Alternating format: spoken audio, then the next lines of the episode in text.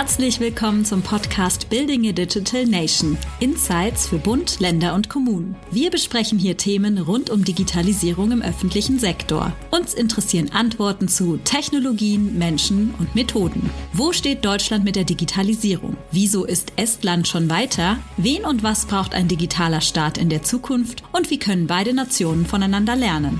Wir, das sind Andreas Rathgeb, Senior Vice President Consulting Services bei CGI Deutschland, verantwortlich für den öffentlichen Sektor.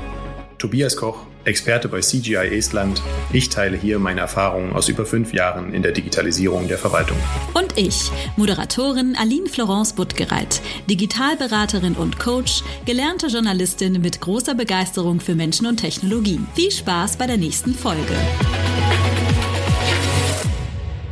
Bevor es hier richtig inhaltlich losgeht mit dem neuen Podcast Building a Digital Nation, gebe ich Ihnen zu Beginn jeder Folge immer einen kleinen Ausblick, was Sie erwarten wird. Wir diskutieren ja in sieben Folgen über die Digitalisierung der öffentlichen Verwaltung in Estland und in Deutschland.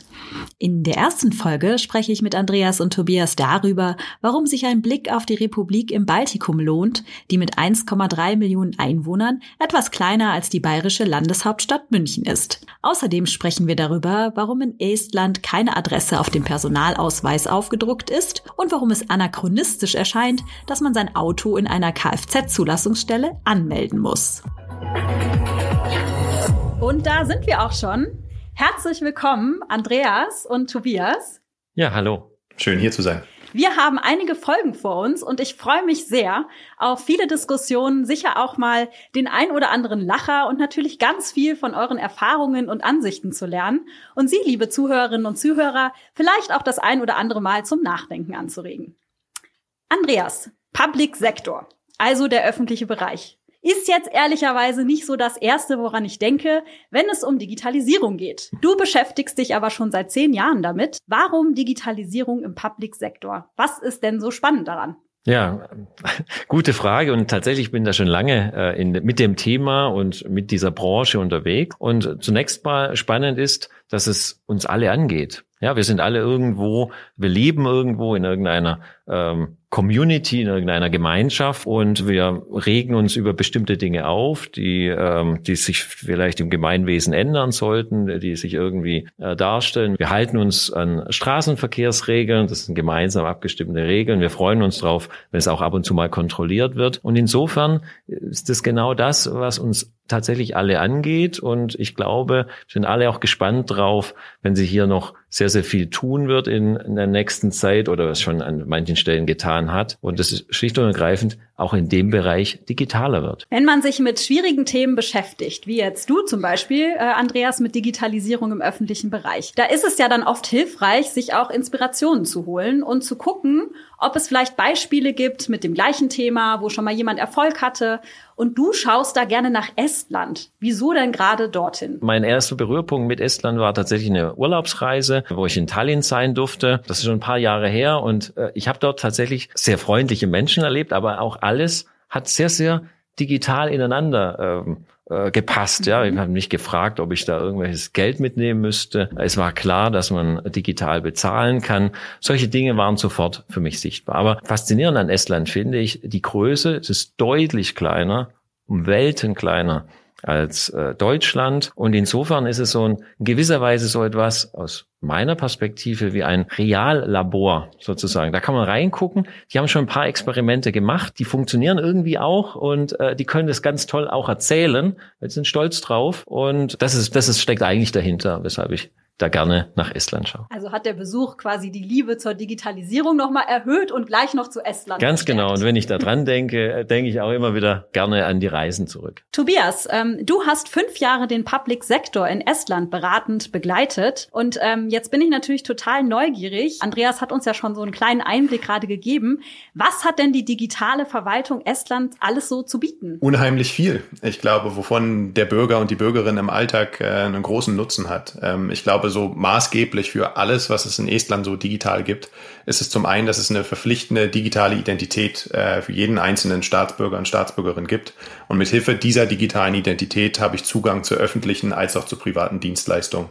Und das sorgt dafür, dass die Digitalisierung in jedem Teil der Gesellschaft letztendlich angekommen. Aber um konkrete Beispiele zu nennen, kann zum Beispiel ein Unternehmen in wenigen Minuten online gegründet werden. Ich habe das vor kurzem selber durchgemacht das geht tatsächlich reibungslos digital. Ich kann ein Bankkonto mit Hilfe der elektronischen Identität einfach gründen. Ich kann online wählen. Parlamentswahlen und Kommunalwahlen habe ich auch alles schon ausprobiert als europäischer Bürger. Und letztendlich sagt man, dass 99 Prozent der, der öffentlichen Dienstleistungen in Estland tatsächlich digital verfügbar sind. Also es gibt wirklich durch die Gesellschaft hinweg sehr viele Beispiele. Die Gesellschaft ist durchsetzt davon, von, von digitalen Dienstleistungen und, und Hilfeleistungen. Wahnsinn. Also ganz schön beeindruckend. Aber Tobias, sag mal, was sind denn da deine Beobachtungen? Also jetzt auch aus deiner Erfahrung natürlich, deiner Beratung der letzten Jahre. Ähm, wieso funktioniert das Vorankommen da in Sachen Digitalisierung in Estland so anders? Ich würde da ganz gerne das aufgreifen, was, was Andreas gesagt hat. Andreas hat gesprochen von einem Reallabor. Ähm, die Esten, glaube ich, allgemein begreifen sich ganz gut oder gerne experimentieren Sie. Sie haben das auch schon im Bereich Startups, Unternehmensgründung und so weiter, haben Sie das schon mehrmals öffentlich betont, dass ein Geschäftsmodell nur auf Estland fokussiert kaum in Estland nur funktionieren würde, sondern dass man allgemein globale Nutzer ansprechen muss, um mal tatsächlich ein ertragreiches Geschäftsmodell aufzubauen. Und, und so versteht man sich so ein bisschen auch selber als, als experimentierfreudiger, experimentierfreudiges ja, Labor, Reallabor in vielerlei Hinsicht. Das heißt, man hat so eine gewisse Experimentierfreude tatsächlich, ähm, glaube ich, in der öffentlichen Hand, beziehungsweise auf der höchsten politischen Ebene auch. Aber letztendlich spielt es auch natürlich eine ganz große Rolle, dass Estland, als es seine Unabhängigkeit wiedererlangt hat, letztendlich die spannende Aufgabe hatte, ein funktionierendes, effizientes Staatswesen aufzubauen. Und da sind viele Menschen mit einer unheimlichen Lust und Begeisterungsfähigkeit vorangegangen und äh, haben die Digitalisierung hoch auf die politische Agenda gesetzt. Und ich glaube, das ist eine ganz wichtige Voraussetzung, die aber auch nach wie vor eine große Bedeutung hat. Also heute spielt Digitalisierung so eine große Rolle. Das heißt, man kann sich Estland gar nicht mehr anders vorstellen als so, wie es jetzt ist. Das heißt, das ist äh, fest verankert. Es ist Teil des, des Alltags von, von, von Bürgerinnen und Bürgern, aber auch der Verwaltung. Okay, das heißt wirklich diese Grundvoraussetzung, da einfach nochmal anders starten zu können, ähm, die war in Estland eben einfach gegeben. Das ist natürlich bei uns in Deutschland jetzt ein bisschen ein anderer Fall. Andreas, wenn man jetzt bei uns die Digitalisierung anguckt mhm. im Public Sektor in Deutschland, jetzt im Vergleich zu Estland haben wir jetzt verstanden, äh, ne, die sind da sehr experimentierfreudig und mhm. so weiter. Aber wir reden immer so von Digitalisierung im Public Sektor. Was heißt das denn mhm. in Deutschland? Deutschland überhaupt? Mhm. Was heißt Digitalisierung im Public Sektor in Deutschland? Mhm. Da müssen wir vielleicht als erstes mal drauf schauen, dass wir da ein paar Ebenen haben. Wir haben die kommunale Ebene, wir haben die Ebene der Bundesländer ähm, und wir haben die Bundesebene, also ein föderales System hier in Deutschland. Die haben alle was zu sagen, die haben alle was zu regeln, die haben alle entsprechend äh, Rechte und Pflichten. Ähm, und insofern haben wir sicherlich eine eine gewisse Komplexitätsstufe mehr als das, was wir in, in Estland erleben. Aber äh, ich würde den, das Bild äh, dort auch aufgreifen wollen, wenn wir vielleicht heute dran denken äh, und standardmäßig sagen, vielleicht wenn wir uns abends äh, im Kreis der Freunde unterhalten und an Deutschland denken und an Digitalisierung, dass sehr, sehr viel nicht geht und Hinderungsgründe da sind, dann muss ich sagen, in, in ein paar Jahren äh, sprechen wir darüber, was das alles ermöglicht und ähm, was welche Chancen da drin stecken. Genau daran äh, arbeite ich selbst auch und arbeiten wir äh, dran, diese Chancen zu entdecken und das Zusammenspiel, äh, die Lust dran, äh, Neues auszuprobieren und äh, das ganze Ende, Ende zu Ende zu denken. Äh, wenn, wie sieht man es ganz konkret? Und da kann man vielleicht so drei Stufen sehen. Äh, so eine erste Stufe, die kann man sich ganz gut vorstellen. Äh, standardmäßig würde ich vielleicht, um eine gewisse Dienstleistung vielleicht von meiner Kommune zu bekommen, zu einem örtlichen Amt gehen und eben vielleicht einen Antrag einreichen, vielleicht auch zu der Zulassungsbehörde ähm, auf Kreisebene, um ein Auto zuzulassen, ganz, ganz konkret. Man kann sich das Ganze natürlich ein bisschen digitaler vorstellen und in der Stufe bewegen wir uns dann auch, dass es sozusagen nicht nur dieser Gang, dass dieser, diese Stufe der Gang zu dem, ja, zu der Zulassungsstelle, dass ich mir den einspare und eben online das Ganze vorfinde, vielleicht schon auf dem Handy oder eben auf einem Rechner. Deswegen weil, weil ich das online das, den Service erreiche, habe ich aber noch lange nicht innerhalb der Behörde irgendwas verändert. Und das wäre dann die zweite Punkt, ja. Dimension. Ähm, wie, wie, wie kann ich das in der Behörde verändern? An einzelnen Stellen sind wir auch hier dran, um diese Prozesse auch tatsächlich digitaler und Tobias hat es gesagt, wichtiger Begriff, auch effizienter ablaufen zu lassen. Estland musste das quasi von, von der Geburtsstunde an quasi tun, von der Unabhängigkeit an tun. Das ist bei uns manchmal nicht so sehr im Fokus gewesen. Und die, die letzte Stufe würde ich vielleicht auch schon in, in dem Bild ergänzen wollen. Vielleicht ist es gar nicht so die, die richtige Ecke, dass ich mir immer noch vorstelle, ich würde jetzt zu einer Zulassungsstelle, zu einer digitalen Zulassungsstelle online im Internet gehen, sondern vielleicht müsste es eher so sein, dass es einen gewissen Vorfall gibt. Kauf eines Autos, in meinem Beispiel jetzt hier. Ich sage, an der Stelle müsste jetzt eigentlich der Prozess greifen, dass ich dieses Auto zulasse. Und dann hat es gar nicht mehr so viel mit mir allein zu tun oder mit jemandem, der mir das quasi hier irgendwie genehmigt äh, und ermöglicht, sondern vielleicht äh, ist es ein Prozess, der zwischen mir, meinem Autohändler und, äh, und dem Kreis entsprechend abläuft und eben vielleicht voll integriert und digital stattfindet in die Richtung wollen wir arbeiten. Total spannend. Das heißt, was du gerade gesagt hast, auch eben aufgreifen, wo ist der Nutzer gerade oder die Nutzende äh, und was braucht, was braucht man in dem Moment, ja? Und da eben auch diese, diese Verwaltungstätigkeit hinbringen. Sehr, sehr spannend. An der Stelle frage ich mich jetzt allerdings auch, wie sehr so ein Thema digitale Verwaltung und auch das Voranschreiten oder eben auch das Ausbleiben digitaler Services eigentlich bei den Bürgerinnen und Bürgern in Deutschland so auffällt. Ja, wie, wie sehr kommt das an? Und dazu haben wir mit Maria Boger gesprochen. Sie ist 33 Jahre alt, lebt in München und bezeichnet sich selbst als digitalaffin. Von Maria wollten wir wissen, wie viel sie mit den derzeitigen digitalen Angeboten in der Verwaltung so anfangen kann. Eigentlich relativ wenig. Ich finde, das ist auch wirklich immer sehr altbacken, bis man da natürlich irgendwie etwas gefunden hat, was man braucht, wie man es braucht und halt auch zu der Zeit, wo man das braucht und mit so wenig Aufwand wie möglich verbunden, finde ich, ist es relativ schlecht. Also ich denke daran, dass ich irgendwie zum Beispiel alle meine Sportkurse buche ich easy über eine App. Oder äh, ich habe zum Beispiel neulich ein Bankkonto eröffnet. Das hat äh, mit so einem Online-Identifikationsverfahren hat das gerade mal fünf Minuten gedauert. Und da frage ich mich, warum geht das eigentlich so ein, so ein Bankkonto eröffnen, ja? Warum geht das so viel schneller, als jetzt deine Adresse auf dem Perso zu ändern? Gute Frage, Tobias. Ähm, kann man in Estland genauso schnell die Adresse auf dem Ausweis ändern, wie ein Bankkonto online zu eröffnen? Ja, in Estland muss man die Adresse auf dem, auf dem Personalausweis gar nicht ändern. Ähm, und ich glaube, das ist so das Spannende an dieser Digitalisierungsthematik, dass du halt äh, Digitalisierung bedeutet eben nicht das Abbilden von Prozessen in einer digitalen Art und Weise, sondern es bedeutet letztendlich Prozesse effizienter zu gestalten, ähm, das, was Andreas angesprochen hat, letztendlich im, in der Verwaltung, im, im Backend sozusagen, äh, letztendlich Veränderungen durchzuführen, damit die äh, Prozesse tatsächlich, die, die Informationen, die Prozesse, dass das halt nutzerfreundlich äh, läuft. Hm, insofern ist das, glaube ich, eine, eine, ein unheimlich wichtiger Punkt, dass die Verwaltung eine an sich kontinuierlich sich verändernde, ein, ein an sich kontinuierlich sich veränderndes äh, Konstrukt ist, ähm, die halt kontinuierlich sich mit den Nutzerbedürfnissen äh, der Bürger und Bürgerinnen letztendlich weiterentwickeln muss.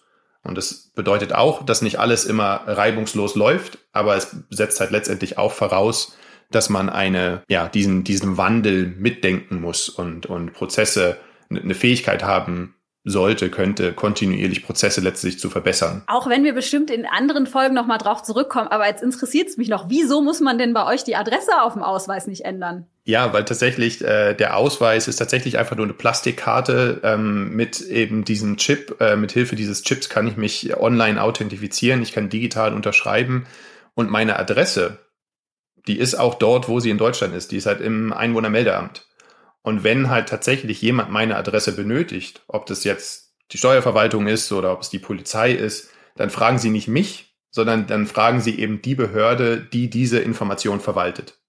Das heißt, ich bin selber dafür verantwortlich, dass meine Information im Einwohnermeldeamt aktuell ist, muss dafür dann entsprechend logge mich online ein, ändere meine Adresse. Falls es da Rückfragen gibt, dann beantworte ich diese Rückfragen, aber in der Regel ist es so ein ziemlich einfacher Prozess und dann ist die Adresse da. Das Ganze sollte man auch sehen vor dem Hintergrund Datensicherheit etc. Also warum äh, muss dann meine Adresse auf einem Ausweis draufgeklebt sein, damit dann der Finder irgendwie den Ausweis auch direkt zu mir nach Hause bringen kann? Oder oder, oder ähm, wie ist das gemeint? Ne? Also das ist so, ein, so, ein, so eine Dimension, die man da mitdenken kann und die letztendlich digitale Technologien ermöglicht, dass Informationen auch tatsächlich nur von den Stellen angefragt werden, die sie tatsächlich benötigen. Klingt aus User-Perspektive auf jeden Fall viel einfacher. Andreas, sind wir in Deutschland vielleicht einfach zu kompliziert? Wahrscheinlich ist es tatsächlich so, aber es gibt einfach ein paar Gründe, ähm, die, die ich, auf die ich gerne eingehen wollte, was äh, sozusagen bei uns komplizierter ist von der Ausgangslage her und weshalb es vielleicht so ein bisschen, bisschen gedauert hat oder weshalb wir auch nur die eine oder andere Diskussion heute noch haben. Ja, zum einen mal haben wir eben ein Staatswesen, äh, das eben durch den Föderalismus äh, geprägt ist und das heißt, wir haben ähm, schon mal verschiedene Ebenen, die ineinander greifen und bei den Dienstleistungen, die sie tun, die eben, eben vielfach eben in Gesetzen oder Richtlinien entsprechend hinterlegt sind, dabei eingeübt haben über eine lange Zeit, wie sie eben in der analogen Welt miteinander interagieren. Und äh, das muss jetzt wieder quasi neu ausgehandelt werden und neu erfunden werden für die digitale Welt. Dabei steht bei uns im Staatswesen das Thema Rechtssicherheit quasi auf oberster Ebene. Das heißt, diese Rechtssicherheit, auf die wir uns ja alle auch dann gerne berufen, wo wir uns auch, äh, ich sag mal, äh, sehr, sehr wohlfühlen als Bürgerinnen und Bürger oder auch als Unternehmen hier im Land, äh, dass wir eben darauf setzen können, wenn ein Bescheid ausgestellt ist, dann ist der wirklich auch so gültig. Dann ist es sehr, sehr unwahrscheinlich, dass hier quasi ein Fehler passiert ist. Wenn er passiert ist, kann es natürlich entsprechend ähm, dann einen Rechtsweg wieder einlegen. Den Fokus hatten wir immer, den haben wir auch und den müssen wir jetzt irgendwie verbinden mit den neuen Zugängen, mit den neuen äh, Prozessen und mit diesem neuen Zusammenspiel. Föderalismus, mehrere Ebenen und dann eben eine eine große Zahl an Behörden, die für bestimmte Bereiche zuständig sind und die eben traditionell, weil es eben gar nicht anders ging, in ihren Registern und in ihren Datentöpfen sozusagen für ihren Bereich denken und eigentlich nicht übergreifend in der Dienstleistung für den Bürger, für die Bürgerin oder fürs Unternehmen, wo ich eben diese verbinden würde. Ich möchte da vielleicht an der Stelle einfach mal einhaken. Also äh, ich denke, dass, dass man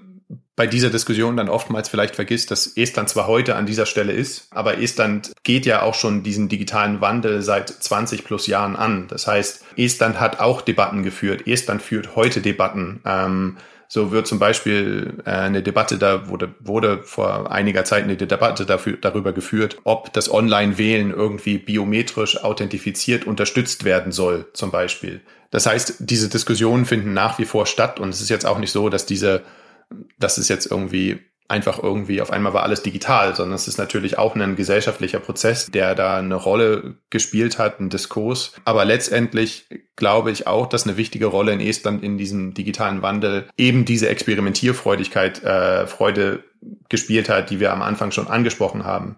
Und dass man letztendlich Schritt für Schritt digitaler wird. Also irgendwo muss man anfangen.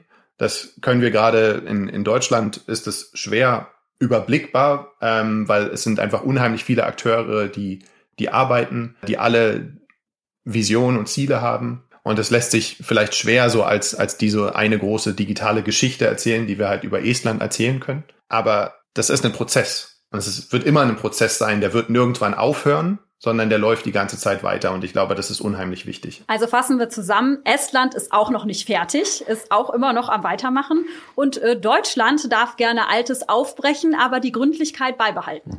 Mhm. Ganz genau. Ich möchte noch mal kurz auf das Statement äh, von der Maria zurückkommen und zwar hat sie ja auch einige Aspekte angesprochen, die noch viel Potenzial bei der Weiterentwicklung von digitalen Services ähm, ja aufweist. Angesprochen hat sie da zum Beispiel Zeit, Aufwand, benutzerfreundliche Bedienung. Tobias, jetzt äh, würde mich da trotzdem noch mal der Blick nach Estland interessieren. Welche Rolle spielen denn diese nutzerorientierten Aspekte bei der Umsetzung ähm, verschiedener Services in Estland? Ja, seit Januar 2022 gibt es einen neuen Government CIO äh, im estnischen Wirtschaftsministerium, was so federführend ist für die Digitalisierungsagenda in Estland. Der Mann heißt äh, Lukas Ilves, ist in seinen 30ern, und der hat in einem seiner ersten Interviews, was ich mit Interesse gelesen habe, hat er gemeint, dass für die Bürger und Bürgerinnen ist es in Estland schwer nachvollziehbar, warum die digitale Krankenakte, die wir in Estland haben und die auch gut funktioniert, warum die nicht genauso nutzerfreundlich ist wie eben äh, ihre Taxi-App oder ihre Essenslieferungs-App. Und damit spricht er natürlich etwas an, was, was äh, in dieses Thema Nutzerorientierung äh, reingeht. Wir sehen mit diesem Statement, dass auf oberster politischer Ebene, verwaltender Ebene ist das Thema. Das heißt, da wird auch das Ministerium weiter in diese Richtung pushen.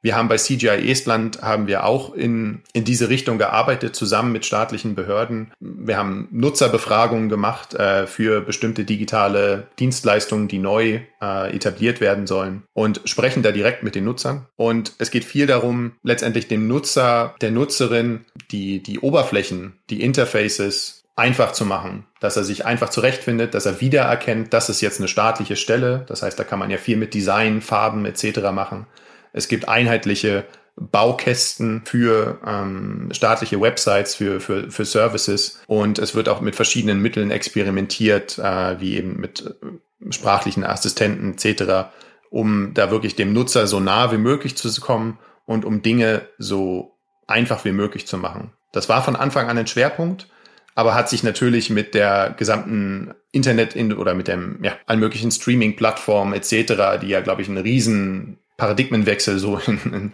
wie wir Dienste nutzen, letztendlich mitgebracht haben, hat sich das natürlich auch stark verändert, dass wir halt viel mehr über Nutzerorientierung, Design ähm, etc. sprechen. Nah am Nutzer hast du gerade gesagt. Also ich finde auch nah an der Lebenswirklichkeit der Nutzer. Also gerade was du gerade ähm, erzählt hast, ne, mit der App, also diese Frage, warum ist die nicht wie meine Taxi-App? Also da muss man mal überlegen, wie nah dran sozusagen die, ähm, ja, von, von staatlicher Seite die Apps eigentlich sind an der restlichen Realität. Wenn, wenn da schon die Frage nachkommt, das finde ich schon beachtlich. Wenn die Nutzerperspektive offensichtlich eine so wichtige ist, Andreas, ist das denn in Deutschland bei den Köpfen der Entscheider auch schon so richtig verankert oder dürfen wir da vielleicht ab und zu noch mal ein bisschen mehr erinnern? Was ist da so dein Eindruck? In der Tat, äh, die Entscheider und vielleicht die politischen Entscheider, also sozusagen die Spitzen, die sind bei uns in Deutschland an vielen Stellen eben auch gewählte äh, sind gewählte Personen ähm, dank unserer Demokratie. Und äh, an der Stelle äh, ist das Bewusstsein deutlich gestiegen in den letzten Jahren. Und insofern diese Menschen wollen auch wiedergewählt werden äh, oder wollen in so ein Amt rein äh, und bewerben sich für ein solches Amt. Und insofern äh, fokussieren die tatsächlich auch genau ähm, auf den Aspekt, dass eben die Anwenderinnen und Anwender von Anwendungen, Nutzerinnen, Nutzer von Servicen äh, der öffentlichen Hand äh, entsprechend das vorfinden, was, was sie sozusagen auch wirklich erwarten und äh, nehmen das in ihre äh, politische Agenda mit rein und machen es sozusagen zum Thema. Zum anderen ist es so, dass natürlich immer wieder es hilft, die einzelnen Aspekte auch tatsächlich zu betrachten unter, unter diesen Möglichkeiten, die die Digitalisierung mitbringt, die neue Technologien mit sich bringen, diese, äh, diese Diskussionen auch immer wieder neu zu starten. Ob das jetzt Wahlen sind in Deutschland, die wir vielleicht digital unterstützt machen können, so als Zwischenschritt zu einer echt digitalen Wahl, das sehe ich tatsächlich auch meine Aufgabe und äh, sind es viele Aspekte, die wir hier bei CGI eben antriggern und sagen, na, das müssen wir einfach ähm, mit angehen, da müssen wir Leute an der Hand nehmen äh, und sozusagen Dinge auch ausprobieren oder einfach eben den Diskurs mit der Gesellschaft führen. Das kann auch im Bereich äh, sein, wo es um Bedrohungen geht, ähm, sozusagen auch diese entsprechend, die, die vielleicht aus dem Digitalen kommen und wo die Antwort auch eine digitale sein muss des Staates und dann eben aufzeigen, ähm, ein Thema, das was mich stark umtreibt, ist äh, eben der Kampf gegen Hate Speech äh, und dieser Kampf ist eben wiederum nur digital auch denkbar. Muss die Gesellschaft mitnehmen, dass das Problem bewusst wird. Da muss ich aber auch tatsächlich Antworten finden, die sozusagen mit Technologie zusammenhängen. Und diese Technologie muss vom Staat selbst auch wieder eingesetzt werden, um, um das zu bekämpfen. Und insofern ist es eigentlich ein, ein sehr, sehr breites äh, Spektrum und, ähm, und, die, und es geht immer wieder darum, das Bewusstsein neu dafür zu schärfen, neue Themen auf den Tisch zu bringen und dann dort entsprechend äh, voranzukommen. Und ja, ich sehe es Entscheiderinnen und Entscheider sind in der Tat äh, sich dessen bewusst, dass es eine Zentra ein zentraler Aspekt ist. Ja, was soll ich sagen? Allein aus dem, was du gerade schon wieder alles gesagt hast, könnte ich noch so viele Fragen stellen. Äh, ich hoffe, es geht allen auch so, die uns zuhören. Aber wir wollen uns ja auch noch ein bisschen was für die kommenden Folgen aufbewahren. Und äh, deswegen würde ich sagen, kommen wir jetzt hier mal zum Ende. Und zwar äh, mit einem letzten, mit einer letzten Frage oder einer letzten Aktion. Eure letzten Worte auf meine Abschlussfrage in einem Satz. Warum ist die Digitalisierung im Public Sektor so wichtig? Andreas. Gute Frage erstmal. Das gehört nicht zum Satz. Ähm, ja, unser aller Leben findet eben auch digital statt. Wieso also nicht das Leben und die Interaktion mit dem Staat? Auch die findet und muss digital stattfinden. Tobias. Ja, greife ich gerne auf und schließe an, dass sie unheimlich wichtig ist, die Digitalisierung im Public Sektor, um letztendlich in Zeiten von knapperes, knapper werdenden Ressourcen äh, und Krisen ähm, effizient handeln zu können als Staat und als Gesellschaft. Das war die erste Folge von Building a Digital Nation. Schön, dass Sie zugehört haben. Haben Sie Fragen, Anregungen oder Kritik? Wenden Sie sich gerne an Andreas Ratgeb über LinkedIn oder schreiben Sie ihm eine Mail an andreas.ratgeb.cgi.com.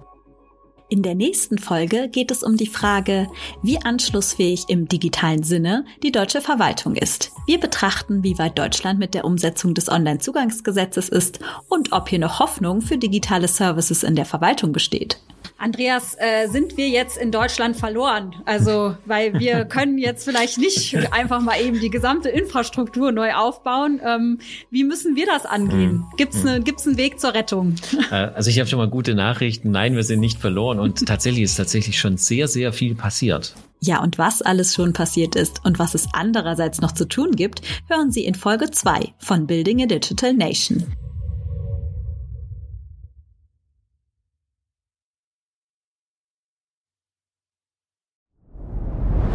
Dir hat dieser Podcast gefallen? Dann klicke jetzt auf Abonnieren und empfehle ihn weiter. Bleib immer auf dem Laufenden und folge uns bei Twitter, Instagram und Facebook. Mehr Podcasts findest du auf meinpodcast.de.